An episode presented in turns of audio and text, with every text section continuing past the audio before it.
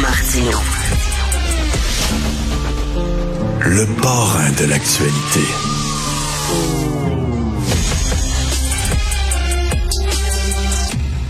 Alors, euh, c'est euh, demain euh, que le, projet sur l'abolition du serment devrait être adopté, mais là, le PQ craint que ce soit adopté à la toute dernière minute, les empêchant de pouvoir siéger. Parce que si c'est adopté au début de la séance, là, ça veut dire, bon, c'est réglé le problème, les trois députés péquistes peuvent rentrer, mais si on adopte ça à la toute fin, euh, c'est vraiment parce qu'on veut leur bloquer l'entrée. On va en parler avec Pascal Burbé, député péquiste de Matane Matapédia, porte-parole en matière d'éducation et d'enseignement supérieur. Bonjour, Monsieur Burbé. Bonjour, M. Martin. Tout d'abord, tout d'abord, ce matin, euh, M. Fitzgibbon euh, a répondu aux questions des journalistes concernant euh, ce scoop du bureau d'enquête. On peut écouter un extrait euh, du point de presse de M. Fitzgibbon. L'éthique devrait faire une enquête. Moi, je vais être très à l'aise parce que j'ai jamais eu une malversation dans mon comportement, puis il n'y aura jamais non plus. Alors, qu'est-ce que vous pensez de cette histoire-là? On demande, euh, les journalistes du bureau d'enquête demandent euh, à l'attaché de presse du ministre Fitzgibbon, est-ce qu'il a payé? Est-ce qu'il a été invité ou il a payé euh, pour son voyage? Et on se fait répondre, écoutez, si vous voulez parler de chasse et pêche, on est très ouvert. Envoyez-nous votre chroniqueur chasse et pêche et on va vous accorder une entrevue. Monsieur Bérubé, il me semble qu'à moins que j'ai un problème avec mes mémoires, mais il me semble que Monsieur Legault avait dit à ses troupes de ne pas être arrogant assez révélateur. Et euh, cette attitude-là est tolérée. Et euh, l'affaire Fitzgibbon ce matin, moi, ça me rappelle que dans une petite localité au sud de Matane qui s'appelle Sainte-Paul, on tient annuellement une chasse aux faisans. Il n'y a pas de costume traditionnel, il n'y a pas de millionnaire, mais c'est au bénéfice de la communauté. Alors, j'invite officiellement le ministre à y participer. Euh, on est prêt à payer des coûts qui sont bien en dessous de 200 dollars et je vais les déclarer j'imagine qu'il va avoir envie de venir parce que c'est la chasse aux faisans qui l'intéresse. Le problème qu'on a, il faut toujours se poser la question. D'abord, est-ce que M. Fitzgibbon aurait été invité s'il n'était pas ministre de l'Économie? Hmm. Ça, c'est une première question. Ensuite, est-ce qu'il a payé? Euh, ils répondent pas à cette question-là. Pourtant, ça aurait été facile de dire, ben oui, j'ai le reçu dans ma poche. Ben oui. Non plus. Savez, sous les libéraux, on disait qu'il y avait la gang du lac Manfred Magog. Hein? Il y avait des articles là-dessus. Ben, j'ai l'impression que le, point de gravité est encore un peu en estrie, cette zone d'influence. Et euh, moi, j'en arrive à la conclusion que d'être constamment avec euh, ces millionnaires, ces gens d'influence, on n'est pas du même monde. On n'est pas du même monde. Puis, monsieur, puis je termine en disant, monsieur Fitzgibbon, on dit qu'il est dans le milieu des affaires. Il n'est pas juste dans le milieu des affaires. Il est en haut, il est en bas, il est à droite, il est à gauche, il est en avant, il est en arrière. Il couvre tout l'espace. Il n'est pas juste dans le milieu des affaires. Là, il y a un politicien, ministre de l'économie, qui signe des chèques à des hommes d'affaires, qui est invité par des gens d'affaires qui, qui aimeraient ça recevoir un chèque. Et là, M. Fitzgibbon semble ne pas voir le problème d'éthique. Il a l'air vraiment débarquant en disant, ben pourquoi ça vous pose problème? Je le vois pas, moi, le problème. Ben, c'est peut-être ça le problème. Puis pendant la pandémie, il faut se rappeler que plusieurs subventions importantes ont été accordées de façon discrétionnaire, donc des millions de dollars. Qu'on avait posé la question, vous avez répondu, c'est au pif. C'est pratique, quand hein, c'est ton intuition qui guide l'attribution des, des sommes.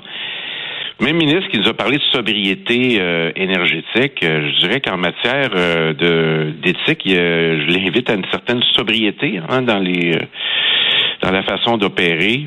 je je sais pas. Je dirais qu'il y a une immunité. Là, le gouvernement dit laissez-la aller. C'est M. Fitzgibbon, c'est correct. Ben oui. Mais c'est c'est pas si différent du Parti libéral à certains égards. Et puis je sais pas. Moi, je, je trouve que ça, ça, commence à faire beaucoup. Là, mais je, l'extrait que vous m'avez fait entendre dit qu'il est prêt à expliquer ce qu'il en est. Je serais curieux de voir le vidéo avec le costume, le costume traditionnel, le fusil d'époque. Euh, ça ressemble un peu à sa gare, j'imagine. Oui, exactement. Là, tout à fait. Euh, bon, Monsieur Birbé, on a l'impression ces temps-ci euh, que la présidente de l'Assemblée nationale est un peu le porte-voix du gouvernement. En tout cas, elle, semble assez, assez d'accord avec les prises de position du gouvernement concernant justement le, le, le, le PQ. Mais d'entrée de jeu, vous avez parlé de la possibilité qu'on puisse siéger cette semaine. Je vais commencer par ça en disant ben, tout indique que les partis se sont alliés pour faire en sorte d'étudier le projet de loi probablement vendredi après-midi, donc après la période des questions qui est la dernière de la session. Tout ça pour faire en sorte qu'on n'entre pas. Alors moi, j'ai accroché le ministre de l'Éducation que j'ai vu. Euh, je lui ai posé la question. Il a tourné le dos. Il a dit une question de leader parlementaire. J'ai texté M. Jolin Barrette. J'ai fait une sortie là-dessus. C'est ça qu'ils veulent faire. Ils veulent vraiment pas qu'on rentre pendant la session parlementaire actuelle. Pourtant, ces deux articles, là, ça aurait pu être adopté mardi, ça aurait pu être adopté hier, ça pourrait l'être aujourd'hui.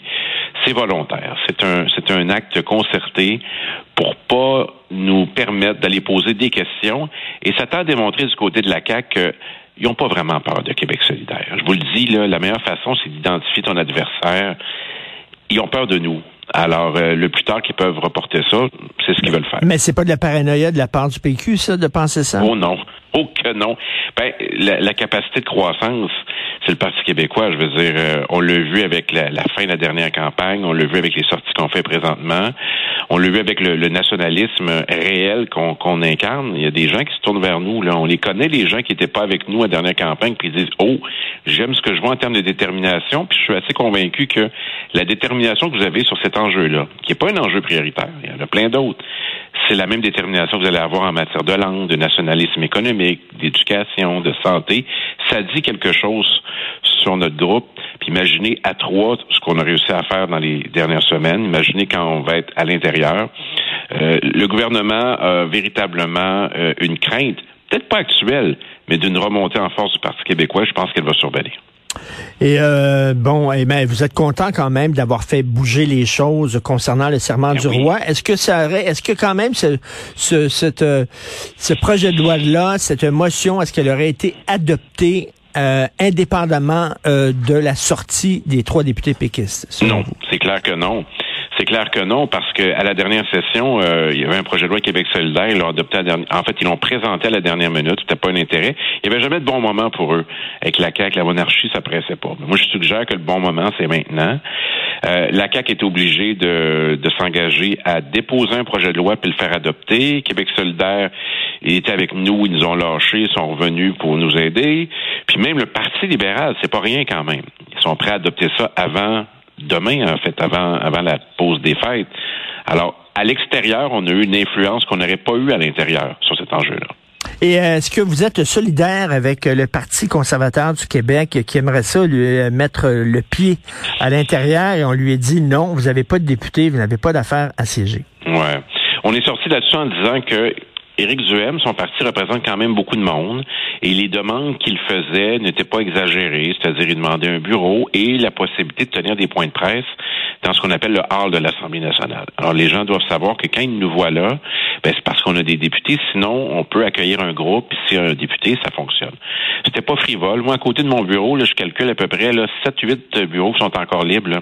Je sais pas à quoi ils vont servir, là, mais nous, on acceptait qu'ils puissent avoir un bureau, tenir des points de presse.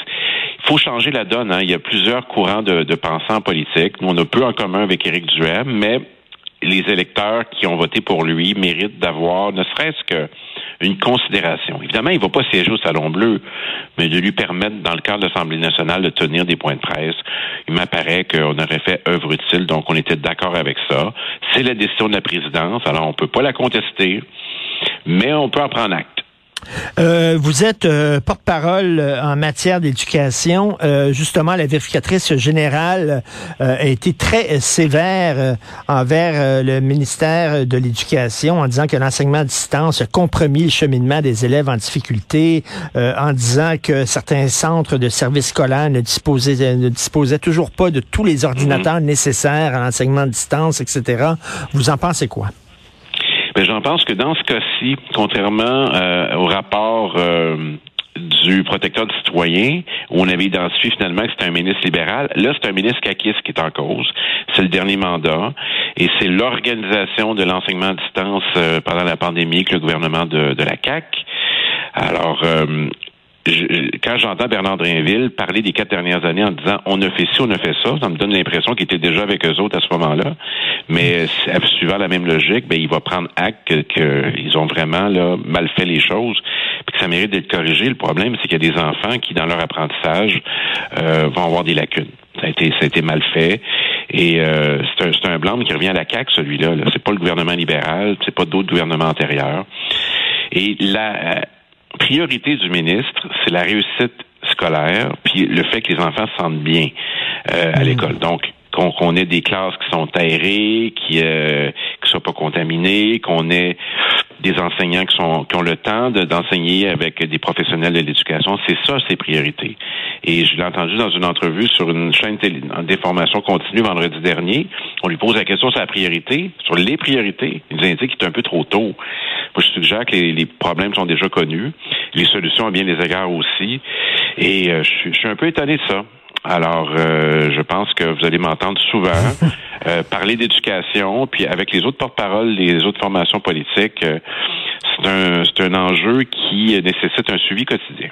En tout cas, on va voir demain si vous entrez euh, dès le début de la session. Et euh, je termine en revenant sur euh, la déclaration là, aux journalistes de M. Fitzgibbon. Il a dit, et là je le cite, c'est ma vie privée, ça ne vous regarde pas. Est-ce que vous êtes d'accord avec ça? Ben, à ce moment-là, euh, on, on peut indiquer, ben, euh, euh, ils m'ont payé ça, si c'est le cas, ou je n'ai, ou je n'ai pas payé. Je veux dire, tout est public là. À partir du moment où on est ministre, là, on l'est constamment. Puis c'est pas comme s'il avait accepté l'offre du village de Sainte-Paul de venir à la chasse aux faisans où il connaît personne. Puis il y a personne qui est en demande au ministère de l'économie. quand même des gens qui qui sont potentiellement en demande. Euh, c'est quand même des gros intérêts qui sont là. Puis je vous le dis. La question se pose, est-ce que M. Fitzgibbon euh, aurait été évité s'il n'était pas ministre de l'Économie? C'est ça la question. Tout à fait. Bonne question. C'était, c'était le, est-ce que c'était M. Fitzgibbon citoyen qui était invité ou M. Fitzgibbon ministre de l'économie? Mais il- je vous le dis, il dit qu'il a des amis partout.